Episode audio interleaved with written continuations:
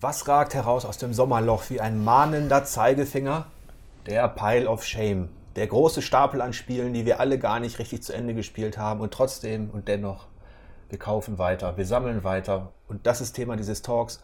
Warum sammeln wir eigentlich Videospiele? Wie kommt das? Wir haben extra alle Generationen der Redaktion versammelt. Die Jüngeren, die Älteren. Und ähm, ja. richtig alten. Also warum? Warum ist es denn so? Warum, warum? Warum sammeln wir Videospiele? Ähm, ich glaube, einer der Gründe liegt einfach darin, dass es ähnlich ist wie, wie bei Büchern, dass man sich eine kleine Bibliothek, eine Videospielbibliothek aufbaut. Und bei mir ist es so, ich will einfach immer so ein bisschen das Gefühl haben, jederzeit das Spiel spielen zu können, was ich spielen mag. Ob das jetzt alte Spiele sind oder neue. Da bin ich ganz dabei. Ich kann generell nichts wegschmeißen oder verkaufen oder so, was mit Medien zu tun hat. Also ich sammle auch CDs und Schallplatten also, und Bücher und äh, und mir geht es wahrscheinlich genauso, es jederzeit griffbereit zu haben irgendwie und immer die Möglichkeit zu haben, es zu spielen, dass man es wahrscheinlich niemals tun wird. Also kommen so zwei Dinge zusammen. Einerseits wollt ihr sehr lobenswert das Kulturgut bewahren Natürlich, es schützt unsere gesellschaftlichen Errungenschaften. Andererseits steckt dahinter aber auch, habe ich der schnöde Spaß am Besitz. Alles genau. auf einmal zu haben. Eine ganze Menge Plastikschrott im Regal stehen zu haben, um ja. es mal ganz hart abzukürzen. Ja, ja nicht nur im Regal, es wird ja auch immer mehr digital, gerade was die Sales Stimmt. angeht, äh, Steam, GOG.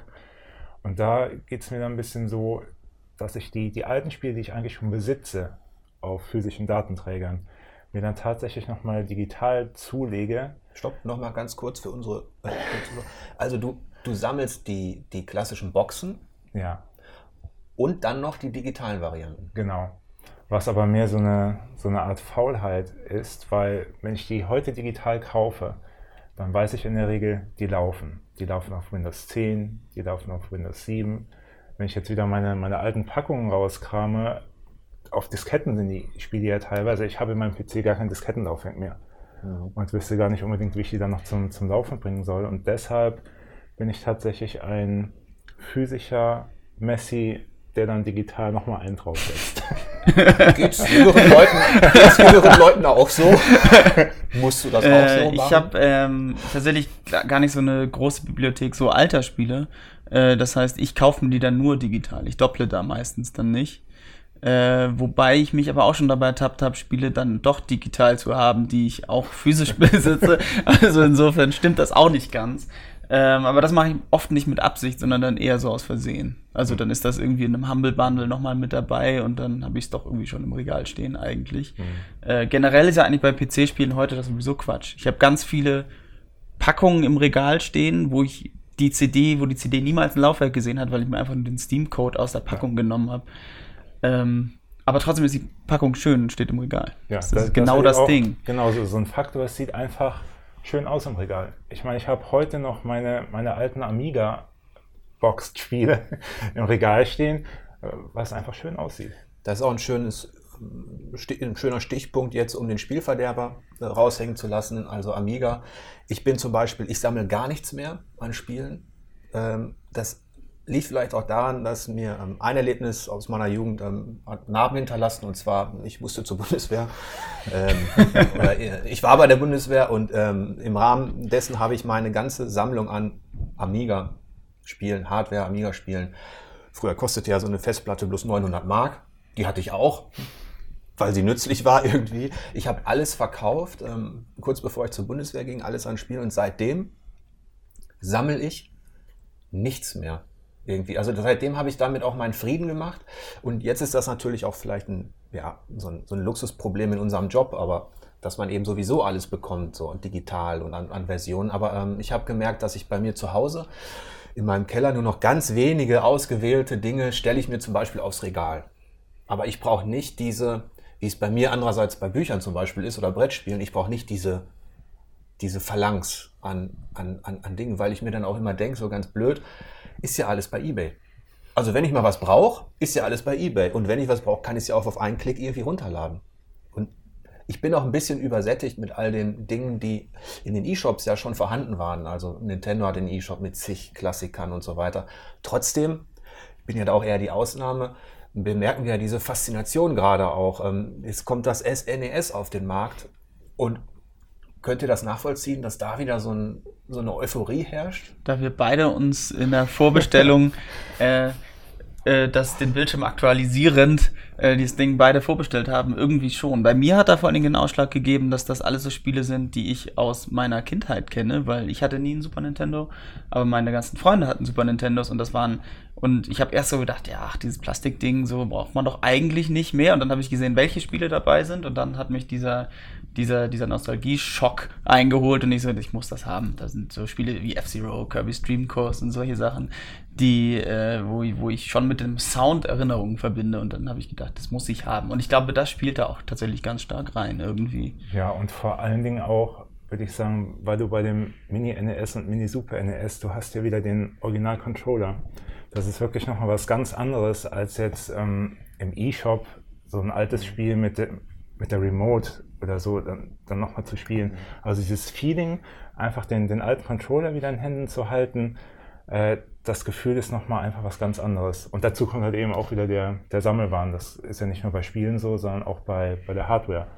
Ich bin jemand, ich habe erst sehr spät angefangen, auf Konsolen zu spielen. Die PlayStation 1 war meine erste Konsole äh, früher immer nur Computer gespielt und ich habe jetzt auch tatsächlich angefangen, mir so langsam die alten Systeme mir dann wieder zu kaufen auf, auf Ebay, einfach weil ich dieses Feeling haben möchte. Ich habe dieses Originalgerät da stehen, den Original-Controller und äh, erst so werden die, die alten Spiele für mich dann wieder lebendig. Jetzt hast du mir das Argument kaputt gemacht, das ich eigentlich bringen wollte, so als die Lösung. Warum ist denn das so? Warum äh, interessieren sich so viele Leute fürs SNS? Und ich wollte schon sagen, ja, da gibt es eine Generation an jüngeren Leuten, noch jünger als Eike, die eben noch gar keine Erinnerung damit verbinden, sondern einfach dieses Gefühl haben, ja, wie ging das denn damals los eigentlich? ja, als die anderen gespielt haben. Und das könnte ich verstehen. Aber bei euch, die ihr doch das alle schon erlebt habt, und bei dir ist es ja so eine Art archäologische Nostalgie. Du willst quasi das Originalzubehör so schmecken. Bei dir sind es Erinnerungen einfach. Das ist ja auch eine Faszination. Aber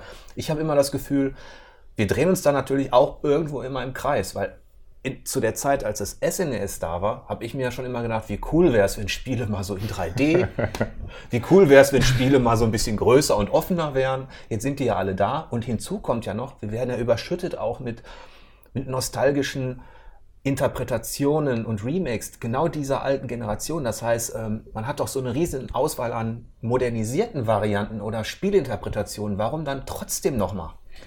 Ich glaube, das ist ganz schwierig zu erklären, aber mir geht das, mir geht das auch irgendwie so, äh, als ich gesehen habe, dass ich äh, äh, Link to the Past nochmal mit dem alten Super Nintendo Controller spielen kann. Das gibt ja x Varianten und äh, Link Between Worlds, was ja für ein, für ein 3DS rausgekommen ist, ist ja auch ein super Spiel und ist ja sehr daran angelehnt. Aber diese, allein diese Idee, das nochmal mit dem Super Nintendo Controller spielen zu können, so richtig problemlos einfach am Fernseher und wie früher mit dem Super Nintendo Controller in der Hand das spielen zu können, das hat es irgendwie ausgemacht. Ich kann das, das ja. ist so ein Gefühl, was man, glaube ich, gar nicht so richtig greifen kann in dem Moment. Ja, aber gut, jetzt stöpselt ihr das Ding an, da ist die Idee, da ist die Faszination, die Nostalgie und dann geht's los, dann spielt ihr die ersten Minuten. Wie lange hält es denn an?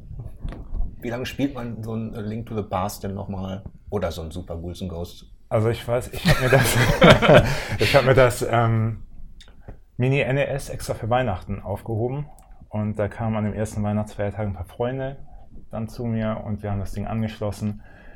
Ja, das läuft dann meistens so ab, man probiert die Spiele aus, spielt die alle so, ich sag mal, fünf bis zehn Minuten, aber dann ist auch wieder gut. Wobei das NES für mich jetzt auch nicht so den großen Nostal Nostalgie-Bonus hat wie, wie ein Amiga-Spiel oder jetzt auch das Super genau. Nintendo. Ähm, aber in der Regel ist es tatsächlich so, ich muss ja auch zugeben, wenn ich mir auch alte Spiele auf, auf GOG kaufe, die laufen dann mal zehn Minuten, ein halbes Stündchen. Aber da ich jetzt wirklich noch mal ein altes Spiel komplett durchspiele, ist schon die Ausnahme. So, so ein Metal Gear Solid, das spiele ich tatsächlich noch mal regelmäßig durch. Sei es jetzt auf der PlayStation 1 oder auf dem GameCube dann das Remake. Wirklich diese großen Klassiker spiele ich dann noch mal intensiv und auch lange ich muss ja auch zugeben, würde jetzt so ein Amiga 500 in so einer kleinen schönen Box nochmal rauskommen mit 100 Spielen drauf oder so, mit Original Competition Pro würde ich auch nicht lange warten, vermutlich. Aber wie wichtig ist, ist euch denn beim Sammeln zum Beispiel auch der abseits von physisch oder digital auch der Preis?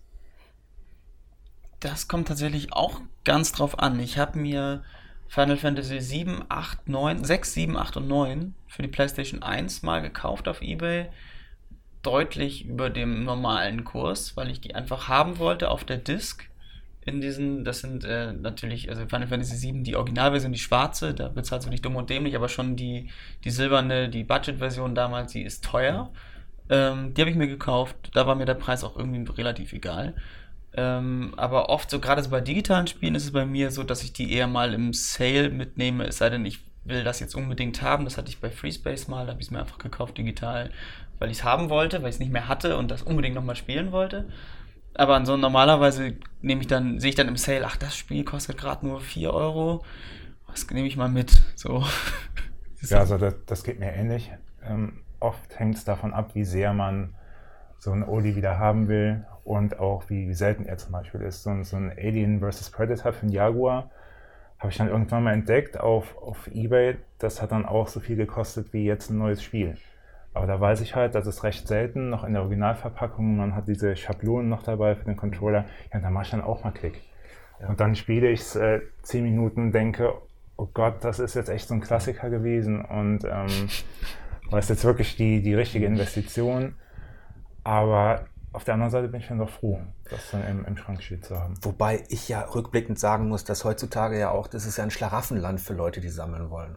Dann liest man in Foren manchmal oder wenn ein Spiel reduziert wird, ja, jetzt schlage ich zu, weil es einen Euro weniger kostet. Oder jetzt, ja, für 5,49 hätte ich mitgemacht, ne? aber jetzt komm, ich bin raus. Also bei 6 Euro da hört es auf. Also so für zwei, drei Snickers am Stück, äh, da beginnen schon Diskussionen über Wirtschaftspolitik. Ja, Dabei komme komm ich aus, ich komme aus einer Zeit, da stand ich, als ich studiert habe, also wirklich Bundeswehr, fuck, alles verkaufen müssen, weil hat keine Kohle gehabt, dann der Sold war auch scheiße.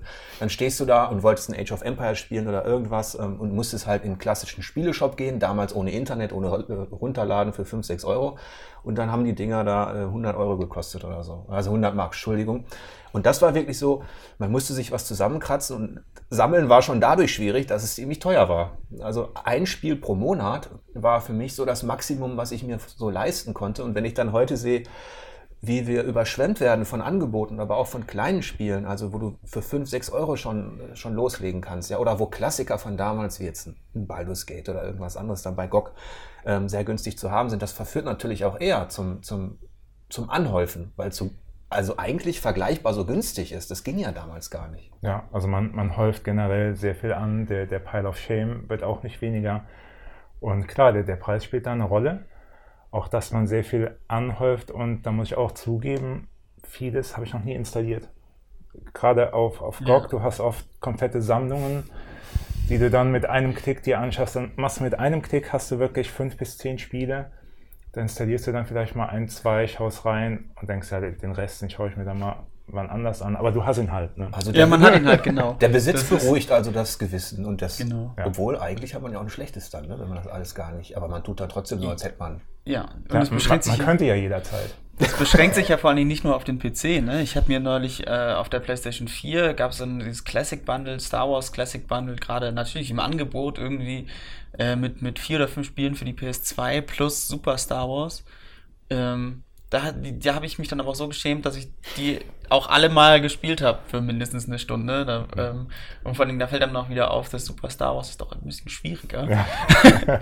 aber äh, genau sowas, also dass man dann eben die Möglichkeit hat, sowas nochmal zu spielen, weil wo findest du heute ein Modul mit Super Star Wars? Ja. Ein weiteres Phänomen in diesem Zusammenhang ist ja, dass es gar nicht nur um das Original geht, also das, was du so beschrieben hast, oder du, man will unbedingt das genauso in seinem Kontext auch genießen können, sondern dass auch ähm, Remakes und Remaster-Versionen von alten Spielen ja auch boomen.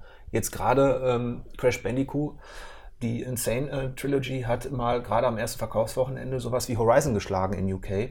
Ähm, da kommt also ein Crash Bandicoot, modernisiert, neuer Grafik und so weiter, kommt, und die Leute stürzen sich drauf also für mich ist es auch ein Phänomen, weil ich hätte, ich hätte nicht darauf getippt, dass es sich, dass es sich so verkaufen könnte.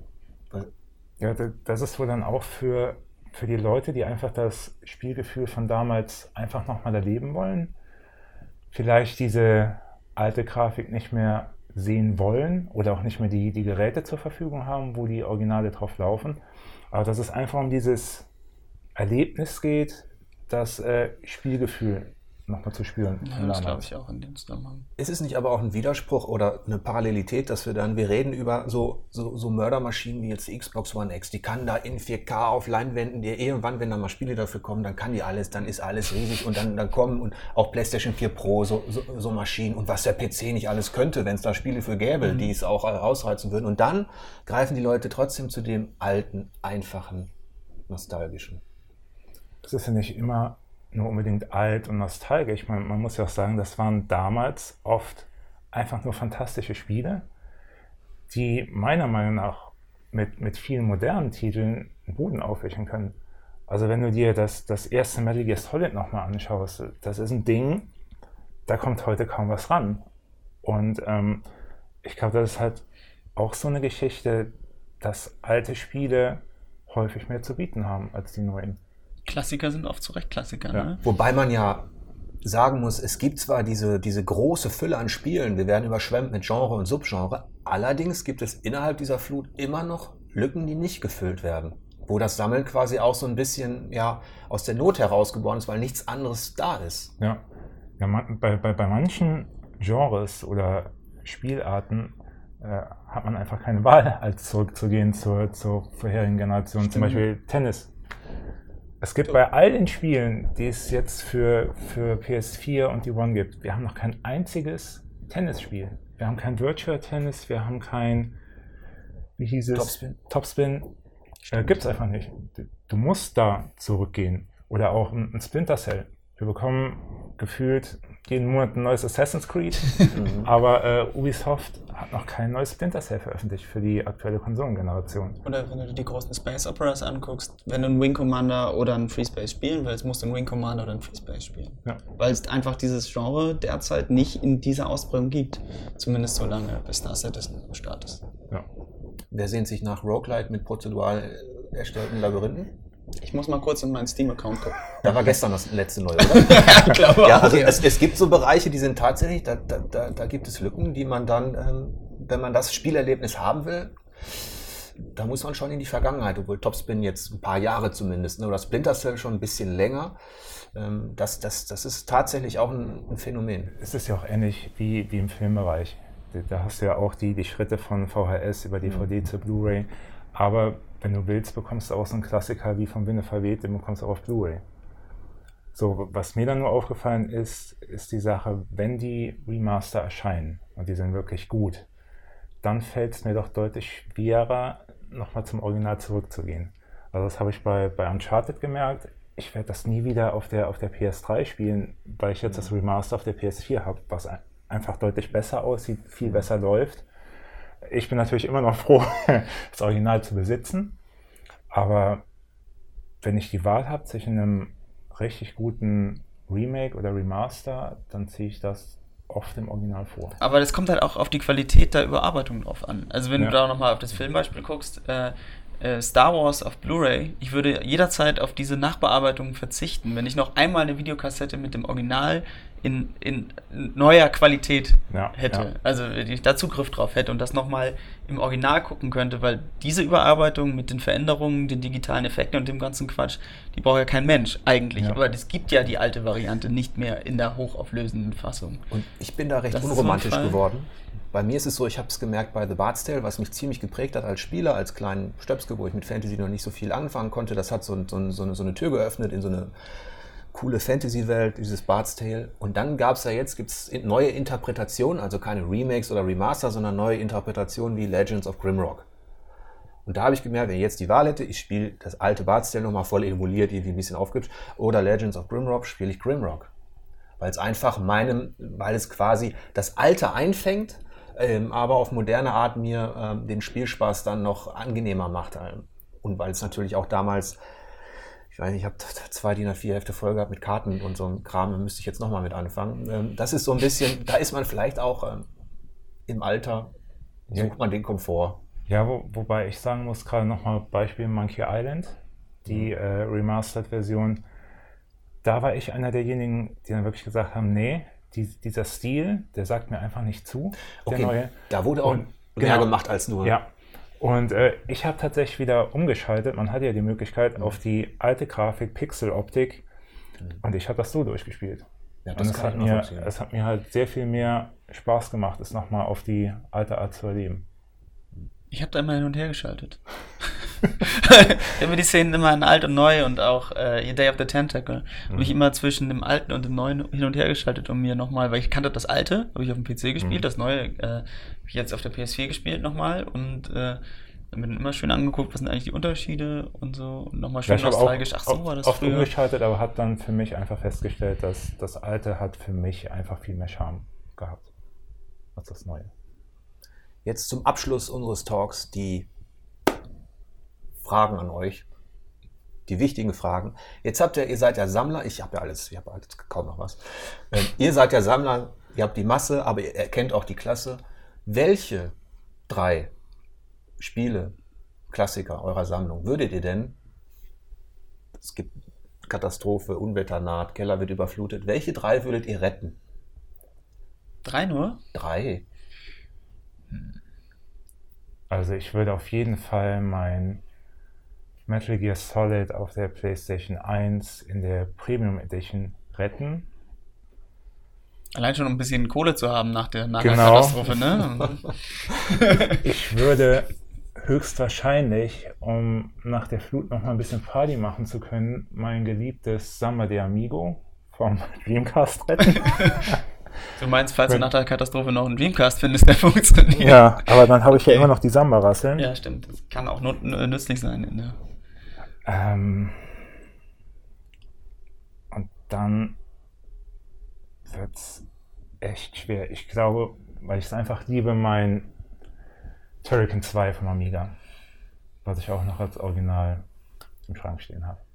Ja, die drei. Ich würde mein Final Fantasy VII für die PlayStation 1 retten. Ähm, auch, äh, auch aus Geldgründen. ähm, ich habe ähm, das deutsche Original von Command Conquer Generals, was es zwei Wochen, glaube ich, auf dem deutschen Markt gab, bevor es wegindiziert wurde. Das habe ich damals legal im Laden kaufen können. Und äh, das würde ich mitnehmen, einfach weil es das nicht mehr so oft gibt. Und äh, weiß ich gar nicht. Ich glaube, ich habe noch ein originales StarCraft. Wahrscheinlich würde ich das noch mitnehmen. Okay. Ich würde mein eBay-Passwort retten und dann all das, was ihr, was ihr, was ihr nämlich doch vertickt, weil was ihr nämlich doch vertickt, dann vielleicht im Nachhinein um essen zu, kaufen. zu können, meinst du? Oder so. Genau. Das war der 4Players Talk. Ich hoffe, ihr hattet ein bisschen Spaß dabei. Bis zum nächsten Mal.